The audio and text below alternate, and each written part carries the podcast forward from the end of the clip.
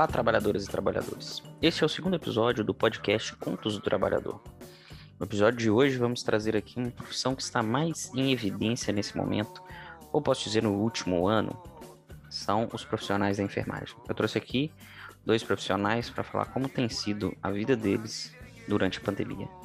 Vamos direto ouvir o que o povo trabalhador tem a dizer.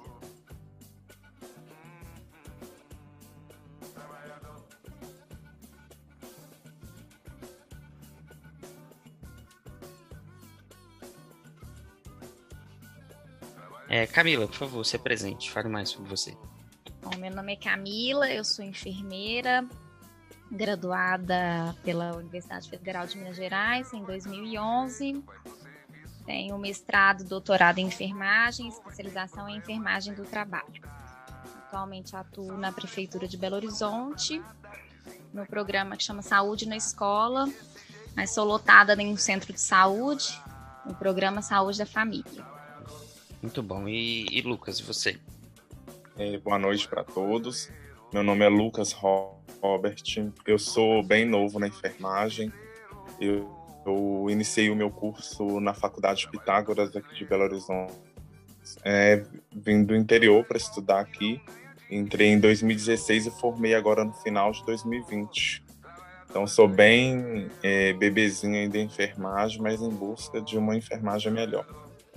É, que bom, é bom ter E hoje, várias experiências diferentes mesmo. Hum, pode continuar. é, hoje eu estou trabalhando, eu sou enfermeiro de CME, da Central de Material e Esterilização, no Hospital Mater Dei aqui de Belo Horizonte. Hum, sim. É bom que já tem mais dois mais, mais experientes que você. Tomara que eles não te assustem muito com a profissão. Você está começando agora, então vocês não contam muita história muito fabulosa para ele, não, hein, gente? Com certeza. É, então, a gente, eu escuto falar muito aí é de enfermagem por amor. A gente vê o pessoal postando aí, hashtag quando forma. E como é que é essa loucura de trabalhar diretamente com pessoas, cuidado com o outro? Me conta aí, é, Camila, você já trabalhou direto com pessoas também? Me conta suas experi- experiências, sabendo que né, cada um trabalha em uma área diferente, mas você já deve ter ali algumas experiências de como é esse tratamento direto com o povo. Bom, eu lido diretamente com o público, assim.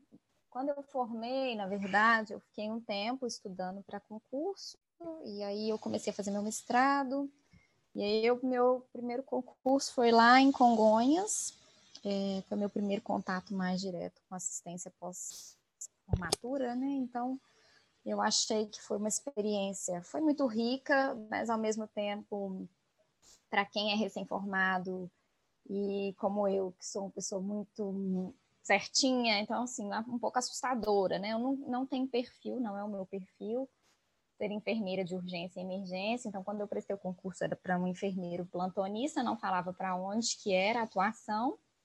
E, para minha surpresa, na hora de assumir o cargo, era para trabalhar em uma policlínica, que seria o equivalente à nossa UPA, aqui em Belo Horizonte. É, e eu fiquei um pouco apreensiva, assustada, né? Não achei que eu fosse dar conta. Fiquei um mês e assim, alguns é, é, uma, é uma coisa muito complicada lidar com outro ser humano, né? Exige muita paciência e exige da gente assim é, o nosso emocional também. Claro, né? Dependendo de algumas situações, a gente acaba se abalando, outras a gente fica feliz junto com o paciente mas é uma profissão complicada. Né? Eu acho que, de uma forma geral, acho que não só a enfermagem, né? todo mundo que lida com o público é, sabe o quão difícil é o dia a dia. Né? Atualmente eu estou inserida na vacina né, de coronavírus, então assim, a gente tem desafios diários de lidar com as pessoas de diversas formas. Mas a enfermagem, para mim, foi uma coisa assim, bem, para mim eu não esperava, né? Assim, eu formei, mas tinha coisas que durante a graduação a gente não para para pensar, né? Nossa, eu pensava, ah, eu vou trabalhar e, né, vou ter uma remuneração, mas aí a gente se encontra com coisas que eu acho que não sei por que motivo, né, quando a gente tem 17, 18 anos, quando está prestando vestibular, não pensa, né? Não lembrava que eu ia ter que trabalhar à noite, fim de semana, feriado, e comecei a ficar um pouco assim, gente, eu não, não sirvo para isso, eu não, não consigo me adaptar ao horário noturno, eu tinha dificuldade, e olha que meu horário lá era tranquilo, era 25 horas semanais, às vezes eu fazia sábado, dia, domingo, noite, ou então fazia domingo dia, domingo noite, que aí eu já ia embora para Belo Horizonte direto, ficava lá só às 25 horas e voltava. Mas aquilo me angustiava muito, né? E eu tive um problema lá em Congonhas, quando eu estava. É, era meu quarto, quinto plantão, né? Primeiro que eu já passava os plantões muito sofrida, eu não gostava, eu ficava rezando todos os plantões para não ter nenhuma urgência, emergência, nada, porque eu literalmente ia parar, não sabia o que eu ia fazer, né? Porque a gente não lida tanto com isso. Pelo menos não foi minha trajetória acadêmica. Minha trajetória acadêmica foi muito voltada para pesquisa, na prática. É, o dinheiro. Então, assim, eu ficava rezando todos os plantões. E um belo dia me chegou, eu estava treinando, uma enfermeira plantonista lá de, de emergência estava me treinando. Chegou uma criança de três anos para fazer bezetacil. Eu falei, então deixa eu fazer, né? Eu nunca fiz bezetacil, vamos lá. É uma medicação muito espessa, que entope com facilidade. E aí eu resolvi que eu ia fazer bezetacil na criança. E aí eu preparei tudo, fiz tudo direitinho. Na hora de aplicar, quem disse? A bezetacil entupiu a agulha, né? O que eu fiz? Tirar a agulha, trocar a agulha e, tentar de novo, né? Furar a criança já estava esperneando, com os pais, avós, todo mundo, periquito, papagaio, tudo junto dentro da sala. E aí, nesse dia, eu tentei furar pela segunda vez e entupiu de novo. E aí eu falei, nossa, vou ter que furar essa criança a terceira vez, né? O que, que vai ser de mim? E aí eu pressionei o êmbolo, falei, será que realmente não vai? Quando eu fiz isso, a agulha desconectou da seringa e espirrou tudo na minha cara. Nossa, depois disso, familiares, o avô da menina advogado, chamaram a polícia para mim, que era um absurdo, que eu não sabia aplicar bezetacil, porque ela entupia, e a gente explicando que entupia. E os médicos plantonistas do meu lado, não, ela não fez nada de errado, isso entope mesmo, assim. Até que o avô da criança acalmasse, todo mundo se acalmasse, eu acho que eu já tinha, assim, eu, se fosse por esse dia, acho que eu tinha desanimado a profissão.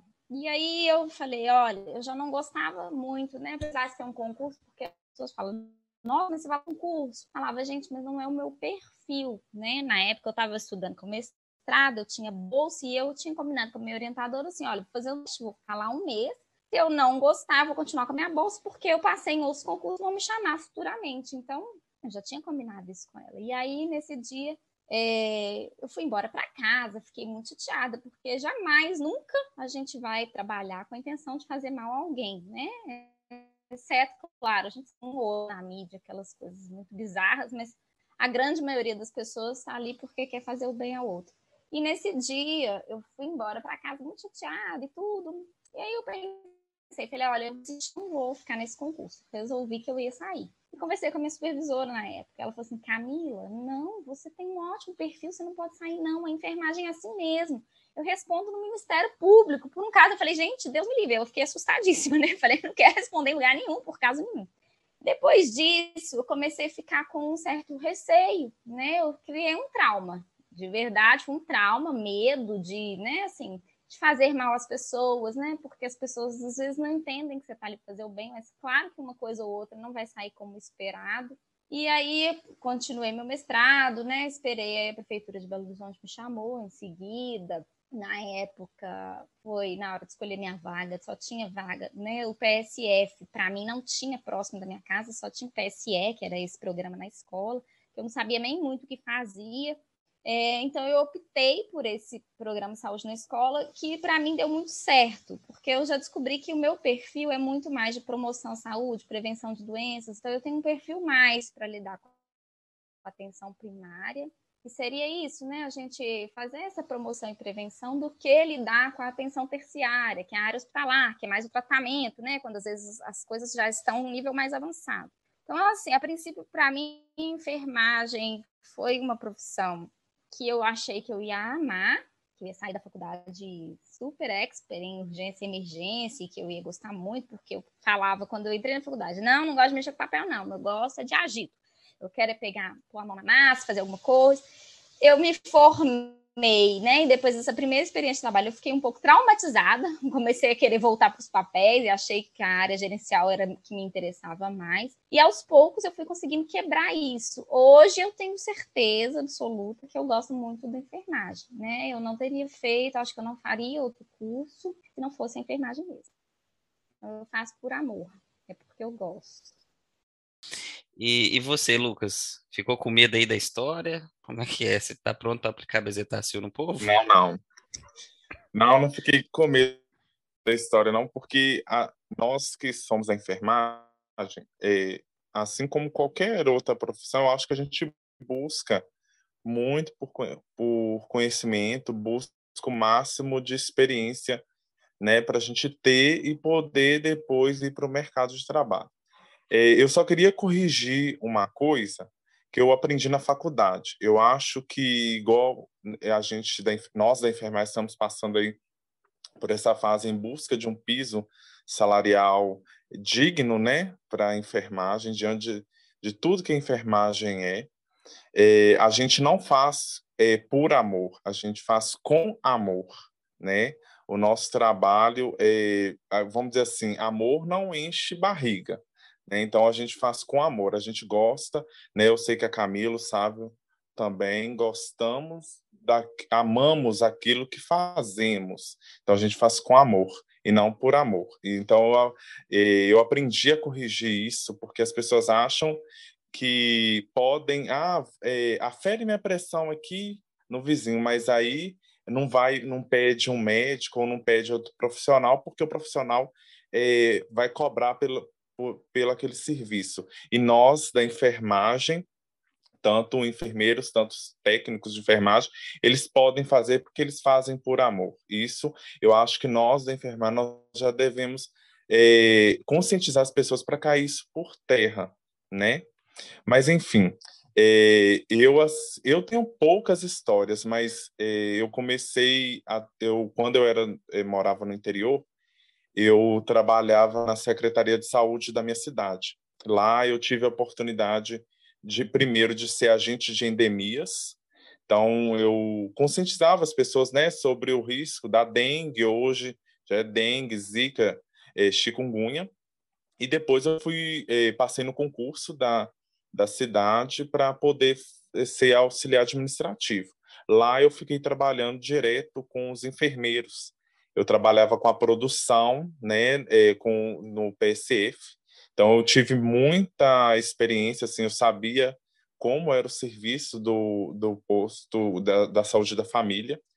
Até que então é só que eu não era eu não já não tinha decidido ser enfermeiro, eu ia ser engenheiro civil. Não sei de onde que eu tirei na, na cabeça de ser engenheiro civil. Mas aí não deu certo, tomei pau em desenho, Aí eu falei, não, isso não é para mim, não. Eu vou é, fazer os prédios da, da, cidade cair, não, não vai dar certo. Aí saí, resolvi depois ser contador. Aí fiz um semestre de ciências contábeis e fiquei muito revoltado com o curso e não gostei também, não. Achei muito, é, assim, como é as leis do nosso país e a, o curso de ciências contábeis tem uma parte de direito administrativo, direito financeiro. Eu fiquei muito revoltado, não gostei. Até que uma amiga minha, enfermeira, ela falou, né, me incentivou, disse que eu tinha muito jeito para ser enfermeiro. Aí passei no Enem, consegui a bolsa para poder estudar. Aí comecei o curso, teve os estágios, eh, os estágios foram muito proveitosos. Entrei eh, para dentro do curso eh, com bandeira para atenção primária.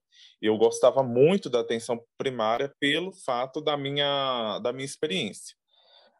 E eu, tanto que lá na, na faculdade eu era conhecido como Lucas do SUS, que eu def, defendo o SUS até hoje. Né? O nosso SUS é, é, é, é ouro. Mas com o decorrer do curso, eu comecei a gostar muito da atenção terciária. Gosto muito da urgência e emergência adulto. Eu não sou muito chegado na pediatria, mas no adulto eu gosto mais. Aí, eh, meus estágios foram muito bem feitos na Santa Casa, Otaviano Neves, Prefeitura de Vespasiano, foi muito bem proveitosos. Fiz estágio na Escola de Saúde Pública como enfermeiro docente. E, e agora eu estou no Mater Dei, como na Central de Material e Esterilização. Eu acho que eu nasci para enfrentar o preconceito, porque é, o CME, para quem não conhece, ele enfrenta muito preconceito, porque as pessoas já falam que o CME não faz assistência. A gente pode até não realizar assistência direta ao paciente, mas a gente realiza assistência indireta. Tanto que, se é, nós do CME errarmos em algum ato no processo de esterilização de algum instrumental, o nosso erro não aparece ali agora, no momento, igual é de um enfermeiro ou de um médico, nutricionista, farmacêutico, que está ali direto com o paciente. A pessoa que está direto com o paciente, o erro dele aparece ali na hora, no momento exato. O nosso erro do CME aparece depois. Então, nós realizamos assistência indireta com os pacientes. É, todo instrumental que vai ser realizado, que vai ser usado numa cirurgia, somos nós que esterilizamos. Nós temos todo um processo de qualidade. Então, nós precisamos é, receber esse material, verificar se não está danificado, lavar ele. A gente realiza um teste para ver se a lavagem foi é, feita corretamente.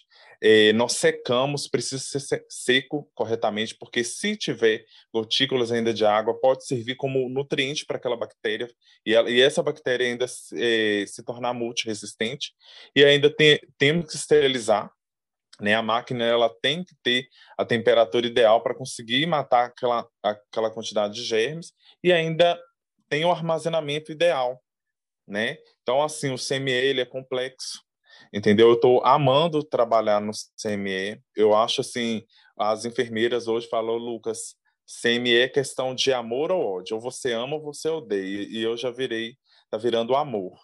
E estou fazendo hoje uma pós-graduação em enfermagem hospitalar. É, ainda gosto muito do SUS, gosto da atenção primária, que eu acredito que eu, eu, pregava sempre isso para as pessoas e prego hoje ainda, gente. Prevenção e promoção, prevenção de doença e promoção de saúde é o melhor remédio. É isso que o Brasil precisa.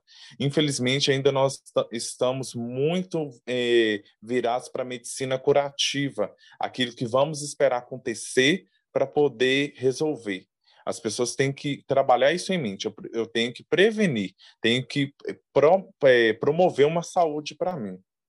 Infelizmente, ainda tem muito isso, mas eu acredito que nós da enfermagem nós temos esse poder. Infelizmente, a nossa classe é muito desunida, mas a gente tem esse poder sim para, vamos assim, quebrar barreiras mesmo e tentar modificar a mente das pessoas. Muito bom. Fiquei, fiquei emocionado com essa fala de defenda o SUS. Realmente é muito importante. A gente tem que pensar isso, igual você falou aí da, da prevenção, né? Que já teve muita conversa aí sobre privatização do SUS e aquela questão lá do voucher de para a saúde, que é um, um, absurdo, mas não vou aumentar nisso agora, mas a gente tem que pensar que num sistema privatizado, o dono do hospital ele não quer tratar a pessoa com diabetes, ela quer que a pessoa vá lá para amputar a perna, que é mais caro fazer uma, uma cirurgia, né? A gente tem que pensar nessas coisas. É, vamos falar do salário, né? Não precisa falar o salário que cada um gasta também, né? Mas é, para aqueles que trabalham com o SUS, temos o teto de gastos, o teto de gastos. Congelamento de salário, que começou em 2017, né? O pessoal que fala com saudade do Temer, não era bom assim. Aí vamos ficar congelado por 20 anos mesmo, será? Que vai ser assim? E tem o piso salarial, vocês têm acompanhado esse processo no Senado? Vocês estão trabalhando diretamente com vidas, de, dando conforto para os doentes? Como que é ver a saúde virando mercadoria? Né? Como que vocês veem essa questão? Então, é isso mesmo, Mário. É, a princípio, né, o que tudo indica é salário congelado por 20 anos, né? Assim, a gente a gente fica muito chateado com essas coisas, né? Porque a gente vê, e eu, e eu falo assim, de uma forma geral, né? Que não é só a saúde que está sendo afetada por esse congelamento. Eu acho que toda profissão tem a sua importância também, né? Então a gente não pode desmerecer nenhuma outra.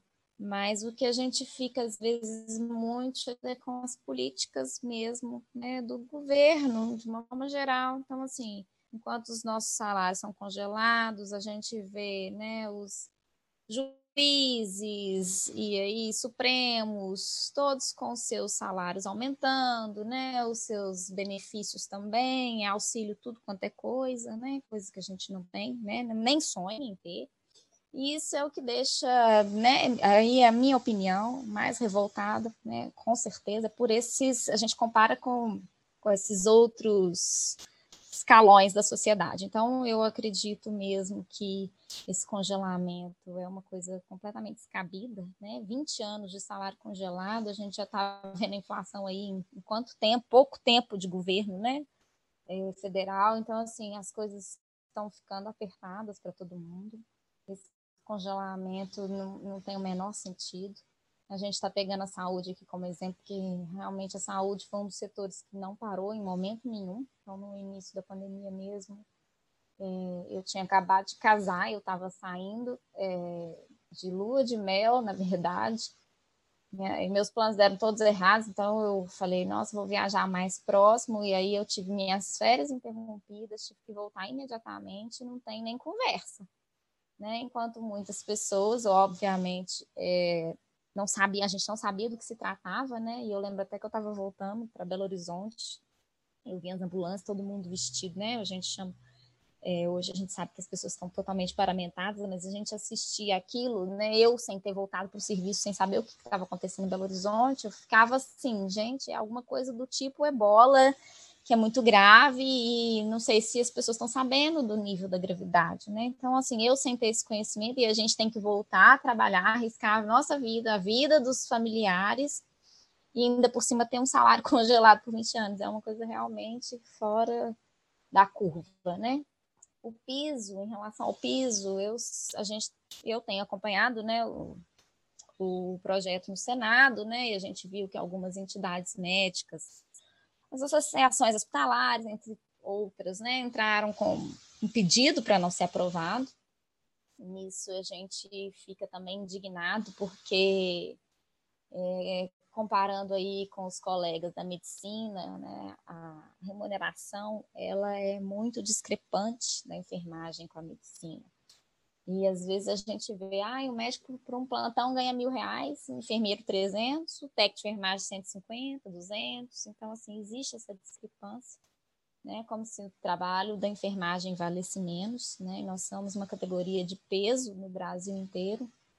O Senado, é, a gente está tentando mobilizar, pelo menos assim, dentro da enfermagem que eu tenho circulado, eu acredito que dos meninos também, todo mundo tentando votar no Senado a favor desse, desse projeto de lei, né, que cria um piso salarial para a equipe de enfermagem, eu acho que isso é extremamente importante, porque na hora que a gente fala de falhas, né, que acontecem, porque primeiramente porque somos humanos e nós falhamos mesmo, nós não somos robôs, então a gente vai ter é, que lidar com essas falhas, só que essas falhas ficam mais frequentes à medida que você tem sobrecarga de trabalho, que o profissional trabalha em dois, três empregos, né? Isso tudo facilita com que a gente falhe mais no nosso dia a dia. Então, esse piso seria de extrema importância para que as pessoas conseguissem, pelo menos às vezes, manterem um emprego só, ter qualidade de vida, né? Ter uma, ser um profissional com atenção, descansado, que tenha seu valor, se sinta valorizado, né? E bem remunerado por isso.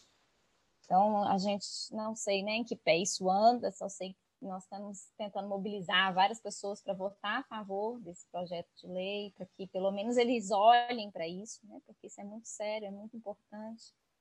As pessoas talvez tenham visto um pouco mais o trabalho da enfermagem agora na pandemia, e, e isso tem sido né, um ponto positivo, mas é, né, como diz o Lucas aí, a gente não vive de aplauso, né? A gente realmente todo mundo trabalha porque precisa, né? A gente precisa da remuneração.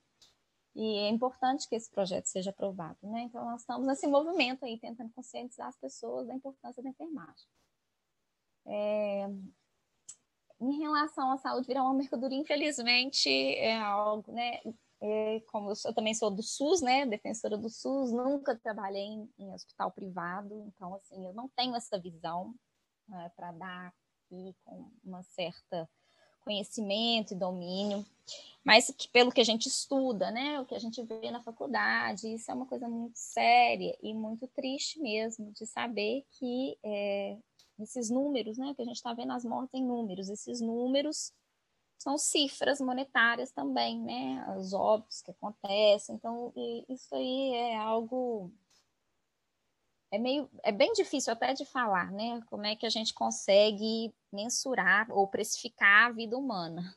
Eu acho isso uma coisa absurda. Não sei se é porque a gente é da área da saúde, a gente lida tanto com com o ser humano, né, nas suas intimidades, nas suas, nas suas dificuldades, então, acho que isso é uma coisa descabida também. Então, Lucas, como que é a sua visão disso? Visão de quem está trabalhando aí né, no setor privado, no hospital privado, como é que você vê isso aí, esse, o teste de gastos do SUS e o piso salarial? Como você vê que esses, associação dos, né, das, dos, dos grandes hospitais, grandes convênios entraram, tentando entrar na justiça para é, tirar o piso salarial? Eu concordo totalmente com a Camila. É, infelizmente, nós estamos, nós já entramos e, está, e, e o resto do Brasil está entrando junto num, num super, numa roda monetária, né? Infelizmente hoje é, você não é mais o que você é de caráter, mas sim o que você tem no bolso né? É, hoje, infelizmente, se você não tem, infelizmente, é, você não vai ter aquilo que vamos dizer assim que é, é, que é prometido em lei. Ah, você tem direito à saúde, à educação, ao saneamento básico, né? Infelizmente, hoje, se você não tiver dinheiro no bolso, você não tem isso que, vamos dizer assim, já, é, já seria de direito do, do povo. E outra coisa que a gente vem sofrendo, que vem acontecendo, e a gente vai sofrer isso, é a falta de busca de informação e conhecimento que a gente tem.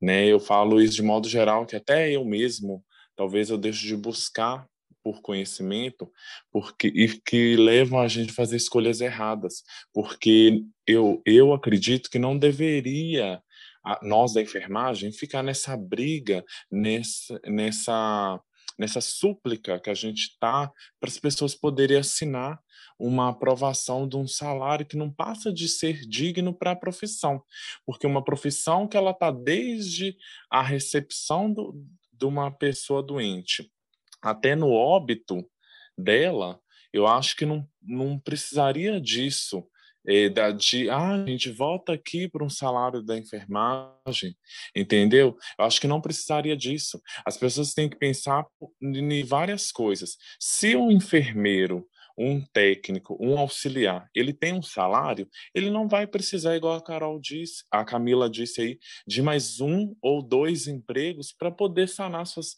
suas necessidades, entendeu? Suas vontades também, porque além das necessidades, a gente também tem vontades, igual todo mundo. Ninguém aqui é de, de, de, é, de ferro.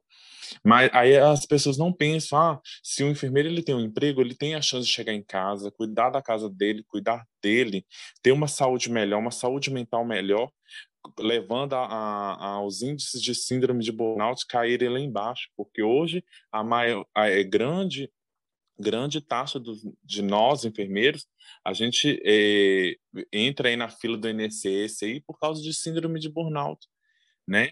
Então assim, é, as pessoas não pensam que se elas simplesmente votassem porque é para o bem de uma classe que vai ajudar as pessoas que está perto das pessoas, seja de forma indireta ou direta, isso iria facilitar tanto, ia melhorar tanto o cuidado, tanto no SUS quanto na rede privada. Porque, infelizmente, na rede privada, o que, que acontece? Nós temos que produzir produzir muito e incansavelmente, porque senão, infelizmente, se a gente não produz, a gente é descartado, né? Então, assim, é, é, eu fico muito triste mesmo de ver como a gente tem que fazer campanha para uma coisa dessa, entendeu? Sendo que eu acho que, que é, deveria ser unânime. Fico triste também da classe médica, de ver médicos hoje que, claro, é, é, é, né, passam seis anos aí praticamente estudando. Nós, eu fiz cinco anos de faculdade, né, e não ganho nem 30% do que um médico ganha, né? Eu precisei estudar, eu precisei produzir é, é, conteúdo científico para mim poder ser aprovado no meu trabalho de conclusão do curso, entendeu? Eu busco, estou buscando fazer minha pós-graduação, vou buscar fazer o doutorado também, igual outros profissionais. E por que que eu tenho que ganhar menos do que um médico? Só por causa que ele assina um atestado? Só por causa que ele prescreve medicamentos? Mas a enfermagem também prescreve medicamentos. A enfermagem também, ela está praticamente na, em todas as fases da vida, em todos os tipos de cuidado com o paciente, né? Infelizmente, eh, nós eh, precisamos, né? Volto a repetir, na conscientização das pessoas, que as pessoas precisam pensar, porque é, igual eu falo, as pessoas elas querem ver o agora, né? O que acontece no agora, elas não, eh, elas não têm paciência, né, para poder ver o processo acontecer. Eles não dão valor para o trabalho da enfermagem né? Ah, é muito bonito, ah, igual ano passado é o ano da enfermagem, 100 anos aí de Florence Nightingale, nó lindo, maravilhoso, vamos bater palma para os profissionais, mas e, e, vamos ver lá na hora como é o trabalho, né? Virar um paciente no, que precisa de banho no leito, ah, vamos pegar, uma, igual eu fico lá, pegar caixas de instrumental, todas cheias de secreção, de sangue, sacos de material de, eh, de pacientes que estão com Covid-19, cheio de secreções de respiratório. Então, as pessoas não conhecem, não querem saber já é, passa, é, receber esse salário que, que não passa de ser digno para nós, que, porque pode ser, que pode favorecer a, é, a, a nossa classe, fazer com que os enfermeiros que têm três empregos aí trabalhem em um e gerem emprego para outros né? É isso que eu tenho a dizer. Muito obrigado, Lucas, pela sua fala. Muito bem, muito consciente. Uma pausa no episódio para fazer aquele merchan dos meus contos. Sim, além de não ganhar dinheiro com esse podcast, eu também não ganho dinheiro escrevendo contos e postando eles no Wattpad. Hoje eu quero falar com vocês do último que eu postei lá. Ele se chama Startup da Morte. Sabe aquelas empresas que querem te fazer sentir em casa? Na sala tem uma mesa de sinuca, frigobar com cervejinha, mas no final do mês você não tem os benefícios necessários? Então, esse conto fala sobre a Poliana, uma programadora que briga com seu chefe e acaba conhecendo seres místicos. Sem querer dar muito spoiler, mas o chefe dela cai da escada. Pode falar. Você já quis empurrar seu chefe da escada. Esse podcast não incentiva a violência contra patrões arrombados. Brincadeiras à parte, corre lá. Vou deixar o link do conto na descrição.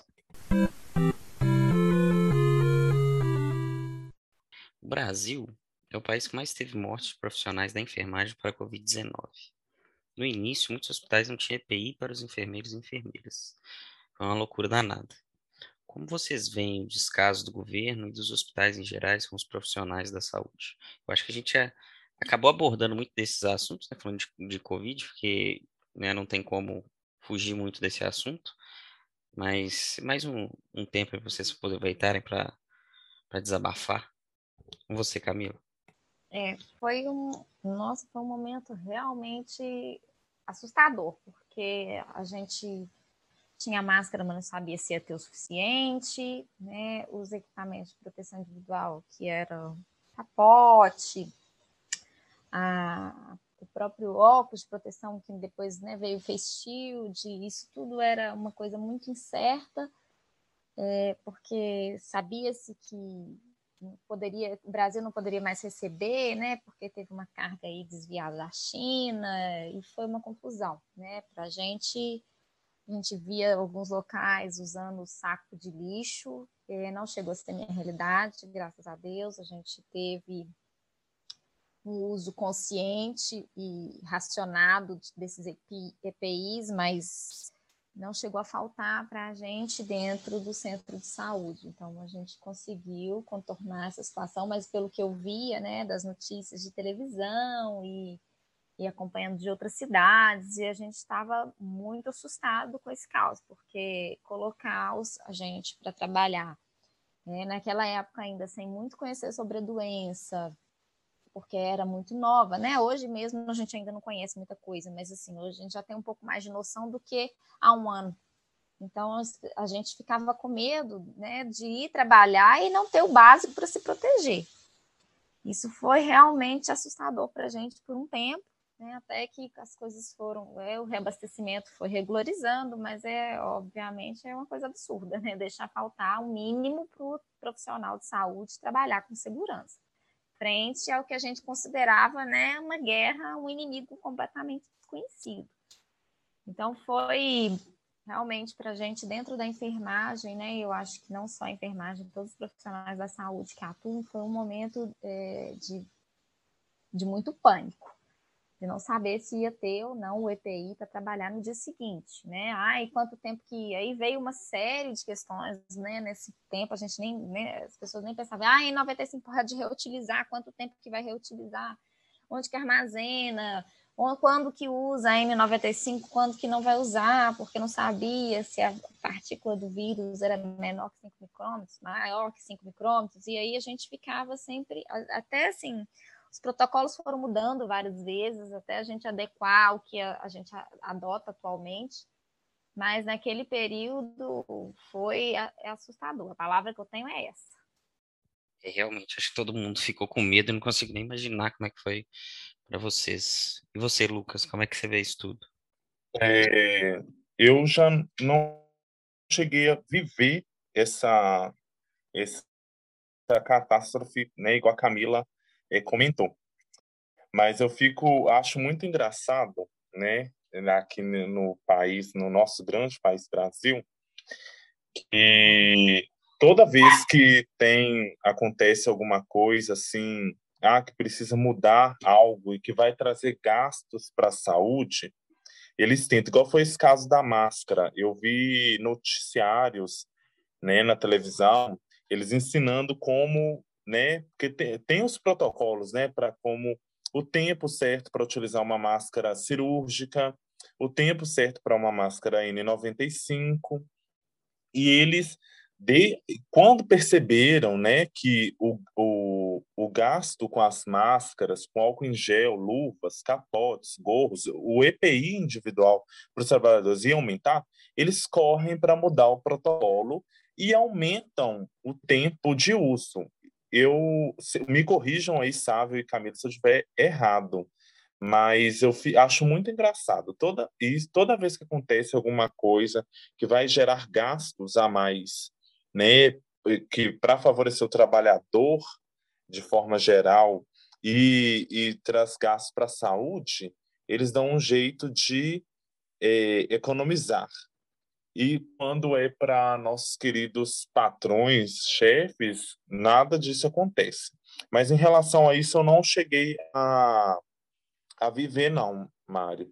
É, hoje eu trabalho, a gente tem, eu faço a requisição de EPI, tanto para os técnicos, né, para minha equipe, tem os EPIs corretos, tudo direitinho. A gente tem treinamento toda semana, porque tem uma ordem certinha de, de colocar e tirar o EPI. Então, assim, é, nessa parte eu não tenho muito a dizer, não. Agora, vamos falar de uma coisa pesada.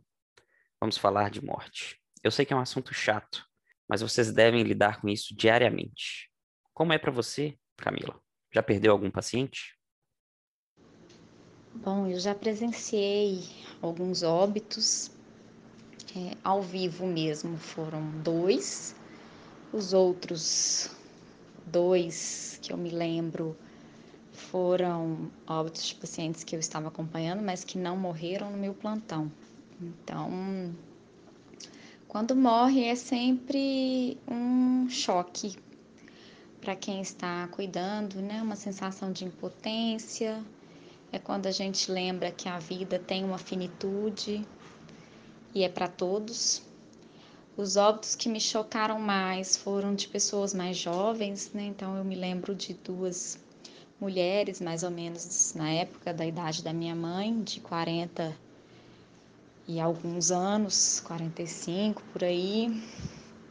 E essas me chocaram mais por pela idade dela ser semelhante à idade da minha mãe e a gente nunca pensar que as pessoas que a gente ama, que a gente gosta, que elas podem simplesmente ir embora é, num tempo mais curto do que a gente pensa, né? A gente pensa que todo mundo vai morrer velhinho, mas essa não é a realidade da, de muitas pessoas, né? Então, lidar com o óbito é sempre um desafio para nós seres humanos. Não digo nem só profissionais da saúde, né? Mas para nós seres humanos é um momento de reflexão, de dor, de rever conceitos.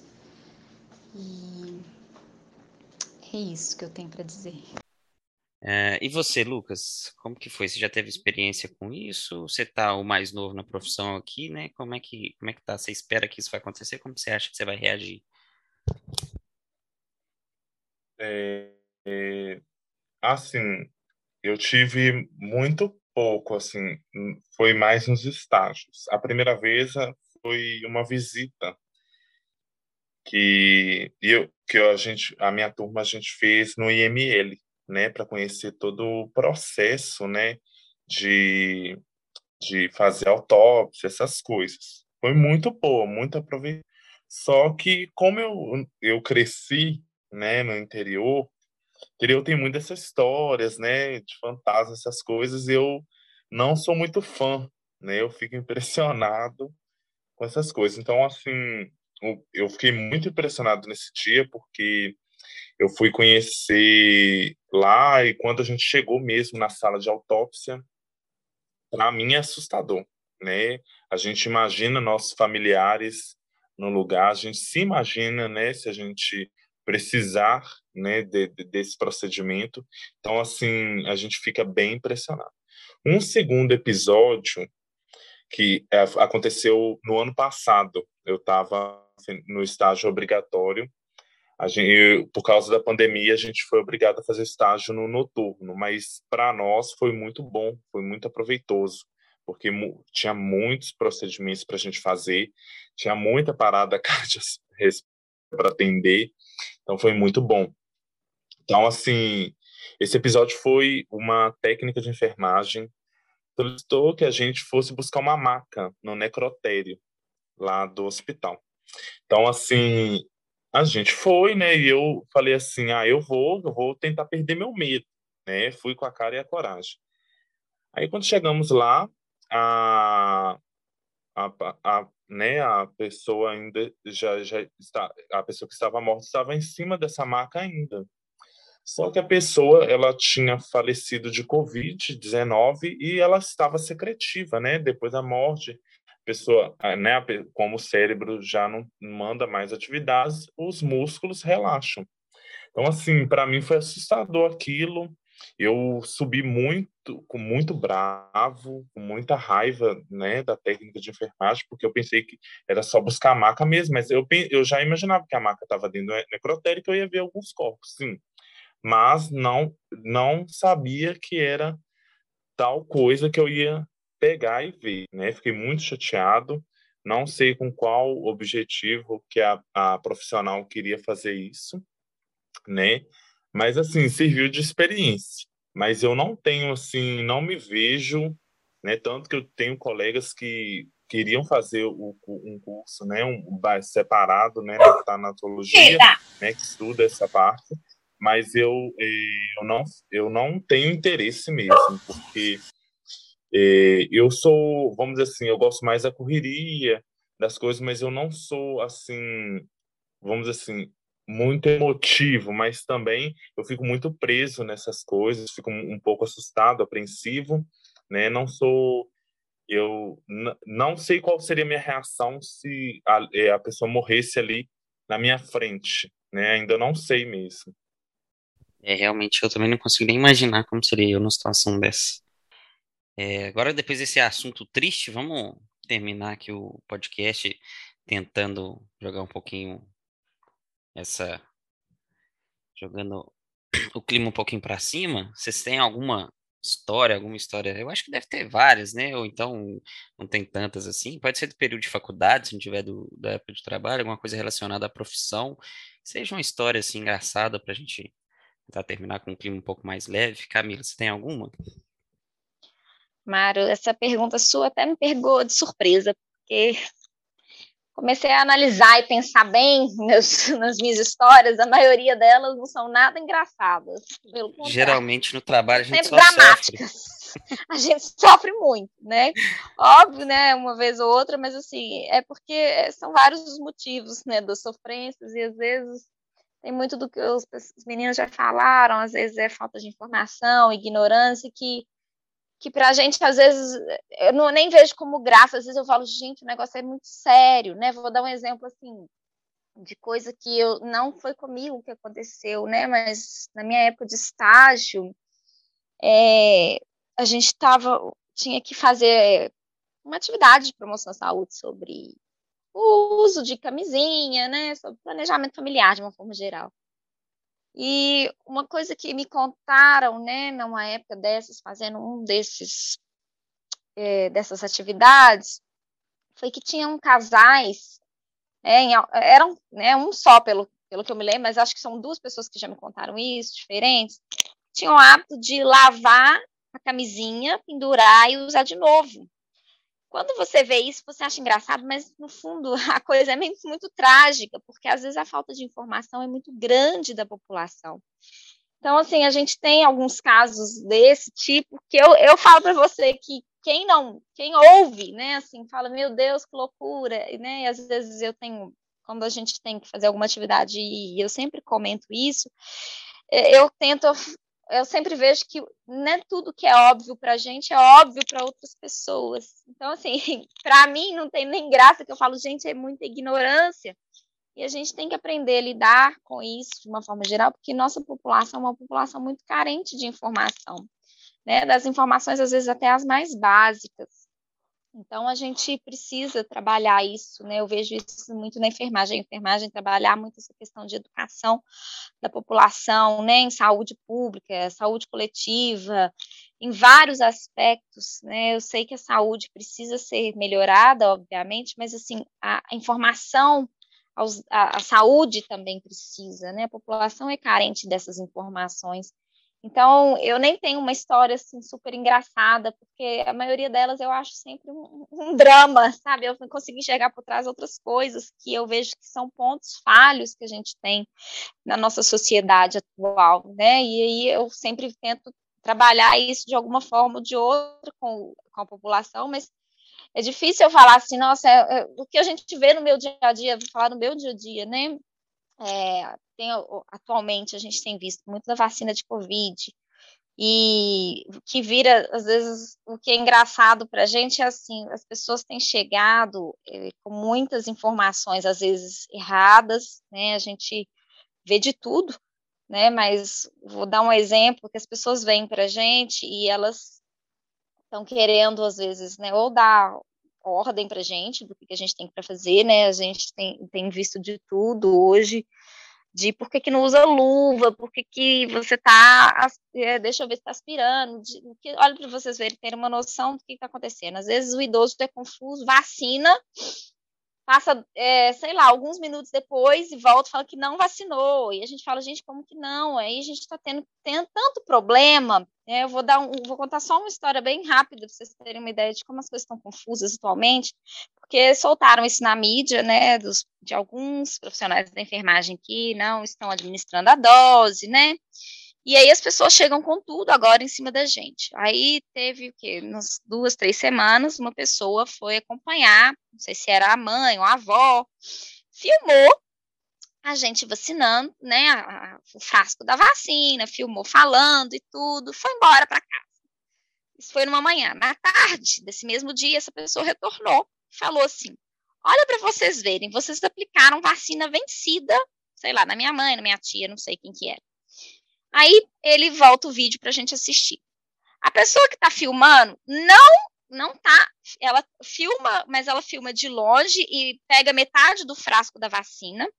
E a pessoa que vai administrar a vacina fala: olha, vacina, Coronavac, vou dar um exemplo, né? nem lembro se era Coronavac, AstraZeneca, validade da vacina, a pessoa falou 20, 22 de março de 2021.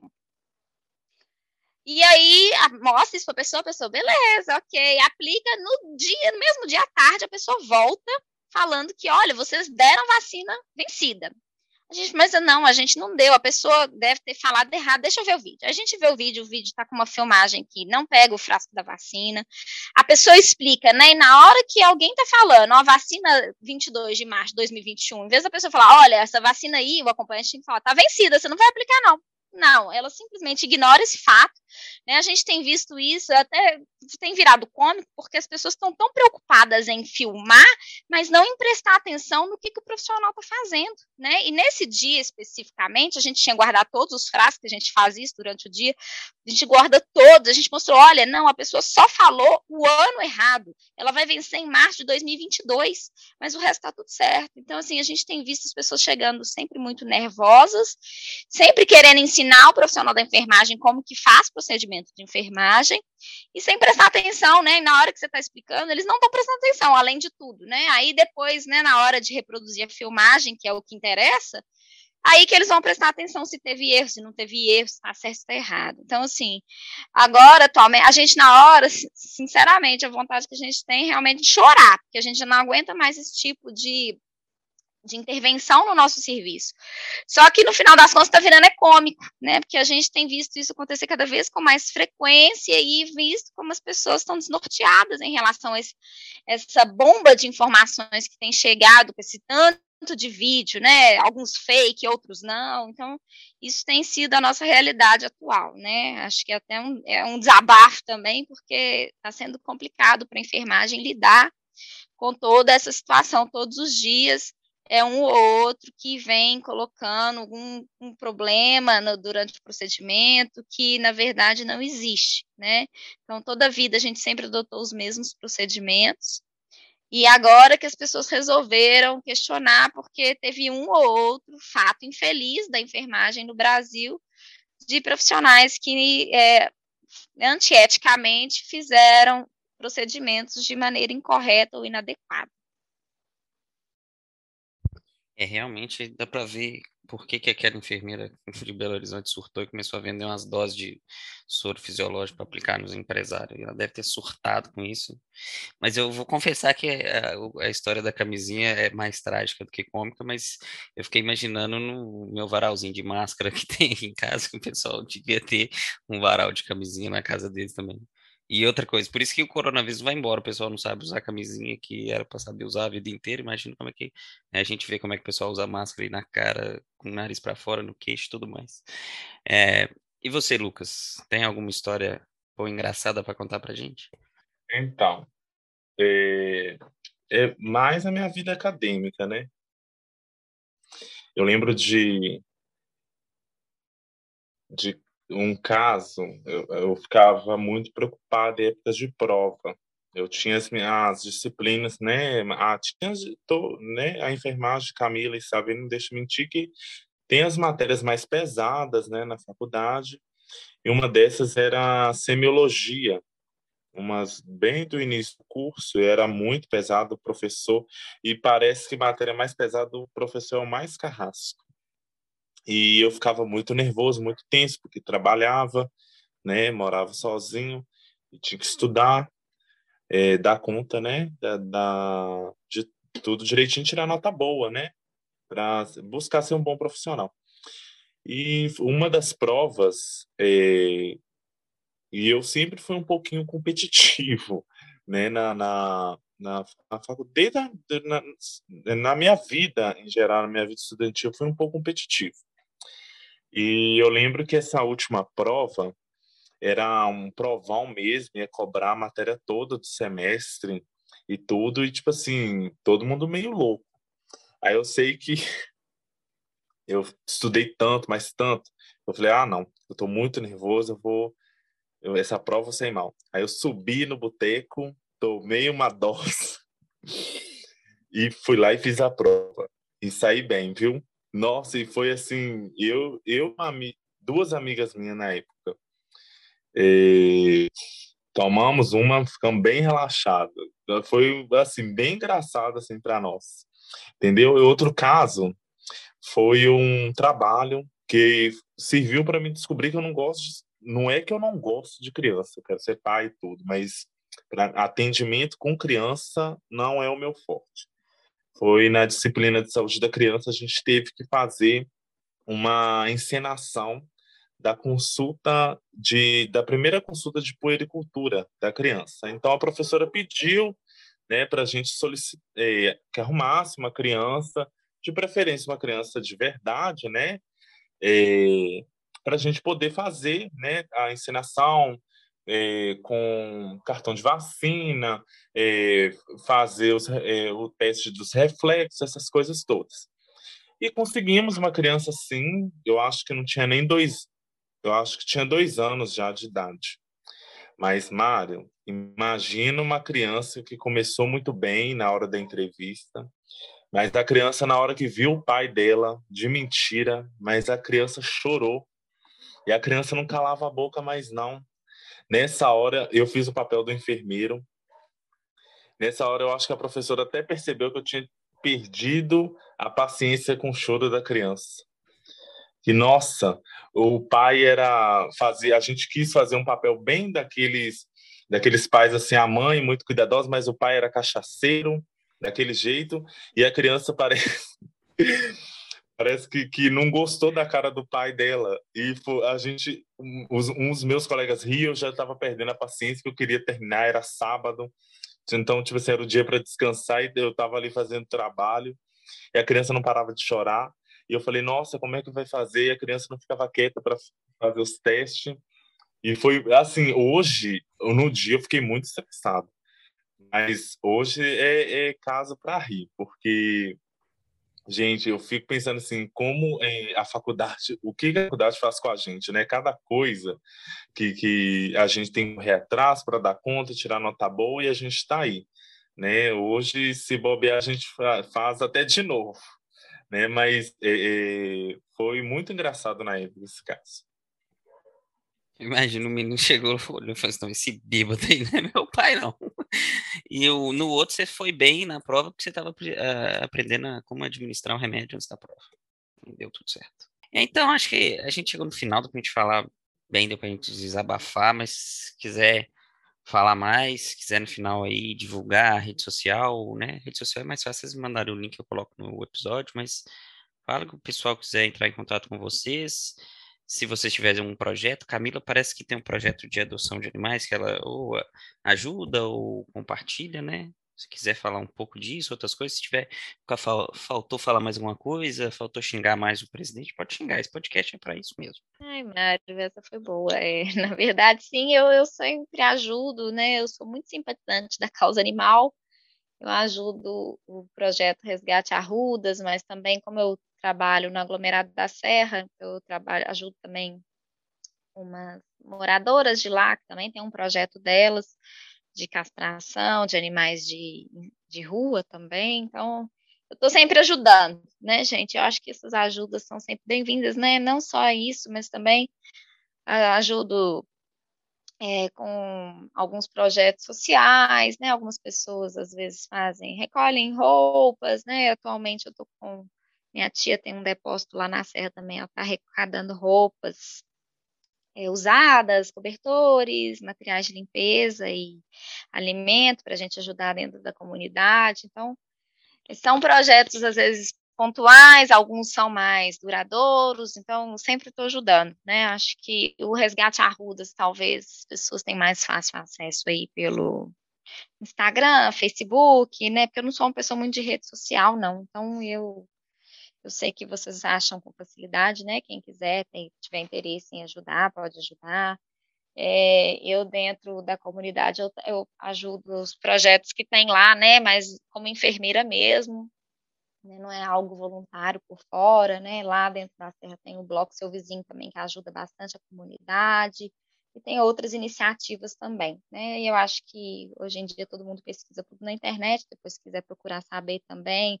Tem a Associação Querubins, também é de uma vila, chama Vila Cabamundo, também lá no aglomerado da Serra, que fica próximo à Praça JK. Então, são alguns projetos que eu conheço, que eu sei que são sérios, que sempre fazem realmente um bem para a comunidade, né? Seja ela humana ou canina ou felina, né? Dos animais também.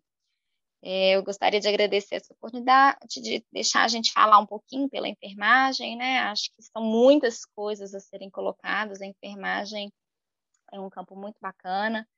E eu acho que a gente tem que parar um pouco de achar que a pessoa que está ali como enfermeiro, ela é infeliz, né? Ai, podia, né? Devia ser médico, tá ali como enfermeiro. Tem muito dessa visão. Às vezes eu fico um pouco brava com isso, né? Às vezes fala, nossa, ela é quase médica, né? Eu falo, mas eu não sou médica e nem sou quase médica e nem quis fazer medicina, não, não foi o né? Porque às vezes a impressão que as pessoas têm na sociedade é que você escolheu enfermagem ou por, é, não sei, as pessoas pensam que é mais fácil, não sei o que, que passa no imaginário das pessoas, né? Ou porque você falhou em medicina. Então, deixar muito claro isso para as pessoas que quem está na enfermagem, muitas pessoas estão na enfermagem por opção, né? Eu nunca cheguei a tentar medicina, é, não tenho essa vontade, não me arrependo, porque tem muita gente que fala, principalmente quando você vai estudando muito, né? Igual eu fiz mestrado, fiz doutorado, as pessoas falam, nossa, mas você estudou tanto, podia ter estudado para ser médica. mas não é bem assim, né? Não quis ser médica mesmo. Então, eu acho que as pessoas têm que começar a enxergar mais a enfermagem como uma profissão de respeito, de valor, que precisa porque quem está no leito com o paciente o tempo inteiro é a enfermagem, né? Então, o médico, quem, quem fica internado no hospital sabe, o médico passa uma, duas vezes no dia, mas quem está ali no dia, no, né, durante as refeições, durante o banho, de, durante os cuidados de vida diária, a medicação, é a equipe de enfermagem, não é o médico né? A gente sabe que o médico tem seu valor também, a gente não tem que desmerecer nenhuma, né? Nós estamos complementando, somos áreas complementares dentro da saúde. Mas eu acho que isso tem que ficar muito claro para a população, né? Que a enfermagem ela tem seu valor e sua importância. Muito bem. É, só mais uma coisa que tinha esquecido, a Jennifer tinha falado também, né? Jennifer, quem não sabe, minha esposa, roteirista do podcast. É, ela pediu para cada um de vocês também dar uma dica de entretenimento, né? Vocês são profissionais da saúde, o que, vocês têm feito para sobreviver ao, ao, né? Quem está respeitando ficar em casa aí, para ajudar na, na questão psicológica? Você tem feito alguma coisa? Você tem alguma coisa para indicar? Alguma série que fale sobre enfermagem? Alguma coisa que o povo possa ver, né? Pessoal, a gente aprende muito vendo filme, vendo série, alguma coisa assim. Mário, sobre a enfermagem em si, não, eu não tenho muito o que indicar, porque eu sou uma pessoa de pouca televisão, sabe? Eu assisto uma coisa ou outra, é, como eu lido muito também com a questão da educação, né? Eu falei com vocês, promoção saúde, tudo, é, eu comecei a assistir uma série falar muito sinceramente, né? Porque eu acho que eu vou falar por mim, eu não tenho muito tempo mesmo de assistir, porque, igual eu falei, a gente não, não parou desde o início, né? Eu tenho trabalhado até muito mais, e principalmente depois que começou essa vacinação, porque a gente tem prazo para usar vacina, eu nunca consigo sair na minha hora de, né? O horário certo de eu ir embora, eu tenho ficado a mais meu serviço, então, eu chegar esgotada, chega final de semana por mim, se eu deixasse, eu só dormia. Mas eu comecei a assistir uma série no Netflix, por um acaso, na verdade, foi porque o João Paulo está fazendo um curso de educação física, né? Então, o professor dele deu como uma tarefa assistir um episódio de uma, de uma série que chama Sex Education. Eu lido muito com educação sexual. E aí, porque ele tinha que fazer uma resenha sobre, né? E ele falou assim: ah, vamos assistir comigo e vamos assistir do primeiro episódio. E aí nós adoramos a série. Eu achei que, né, para mim, que lido muito diretamente com isso, foi fantástico em muitos aspectos. Então, se eu pudesse indicar uma série, eu indicaria ela, mas só tem dois, duas temporadas. Então, assim, eu já assisti tudo correndo, mas não, não tem a terceira, não consigo, né? E trabalha muito com as terminologias da sexualidade, sobre identidade de gênero. Então, assim, acho que é uma coisa de uma forma muito libertadora, sem pudores e esclarecedora demais, pra, principalmente para quem não é tão aberto né? Não é o meu caso, não, mas eu achei essa parte assim fantástica, a forma como eles lidam com a educação sexual, né? Então, isso seria uma indicação minha, tá no Netflix. Foi uma série que eu achei muito educativa e informativa ao mesmo tempo. Hum, Muito bem. E você, Lucas, suas considerações finais, seus projetos e sua É, indicação? Eu ainda não, ainda não tenho projetos, mas tenho pensado em algo assim para envolver mais os enfermeiros, mas ainda está no pensamento e em papel. Mas vai sair algo, pelo menos para o segundo semestre. É, queria reforçar ainda, né, igual a Camila reforçou, que muitas pessoas falam que ah, enfermeiro, se ele não está direto com o paciente, ele não é enfermeiro. Mas a gente, a gente, todos os enfermeiros tiveram a mesma graduação, né? Passaram pelas me mesmas disciplinas, né? Para poder recolher o diploma e exercer. Não quer dizer que ele não está ali, né? Segurando a mão do paciente, pa eh, passando a medicação, que ele não é enfermeiro. Então as pessoas ela precisa, eh, eles precisam entender isso, né? Que o enfermeiro ele está em todo lugar. Ele está dentro da escola, ele está na rua, né? Nós temos hoje serviços de, de saúde na rua. Nós tem, tem enfermeiro no CME, igual eu sou, e hoje defendo muito. Tem enfermeiro na, na saúde domiciliar, né? No home no home care. Né? Então, assim, as pessoas precisam entender que a enfermagem ela é viva e ela é viva em todo lugar. Eu, eh, durante a pandemia, eu eh, agucei meu gosto pela leitura, né? Tô esperando o ABAC sair, né, Mário? Vai sair. Mas eh, eu, eh, mas eu atualmente eu eu gosto de procurar entender, né, eh, todo o processo igual a gente está passando por essa pandemia e a gente passou por outras outras epidemias. Atualmente eu estou lendo Nêmesis do Philip Philip Roth. Ele conta eh, na visão de um, de um personagem a epidemia da poliomielite. E parece muito com o que estamos passando hoje. E para quem tem a mesma visão que eu, que gosta de entender ah, como começou, como as pessoas passaram por isso, que lá na poliomielite também as pessoas tiveram eh, esse teve pessoas que não teve medo, teve pessoas que teve medo demais, né? Teve pessoas que ficaram desesperadas, teve muitas mortes até chegar uma vacina, né, para dar esperança para as pessoas igual a gente tem hoje a vacina para poliomielite. Eu recomendo esse livro, né, para as pessoas que tiverem interesse. É muito bom.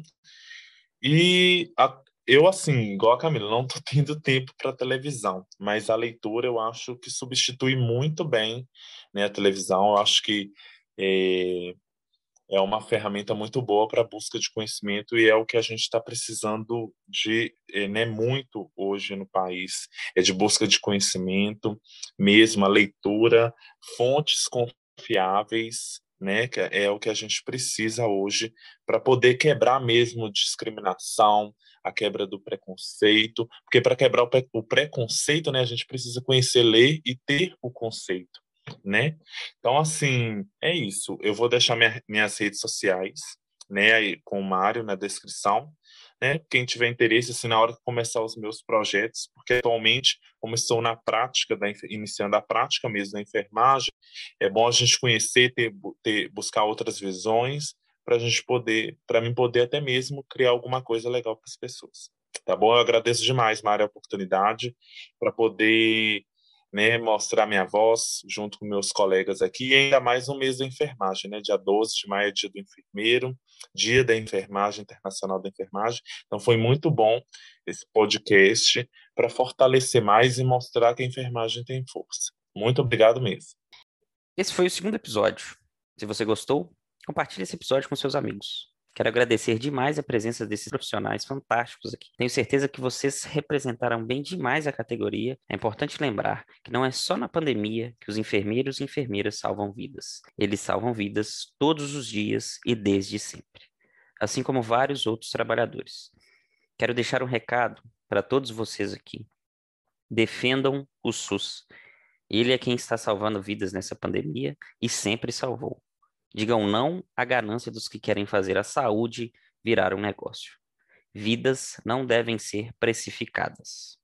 Nós vamos superar esse momento, não graças ao governo, mas graças aos trabalhadores brasileiros. Não desanime, que a injustiça não te entristeça, que ela te radicalize. Quer ter sua profissão representada aqui? Mande um e-mail para mariopepeneto.gmail.com e converse comigo. Tchau, tchau.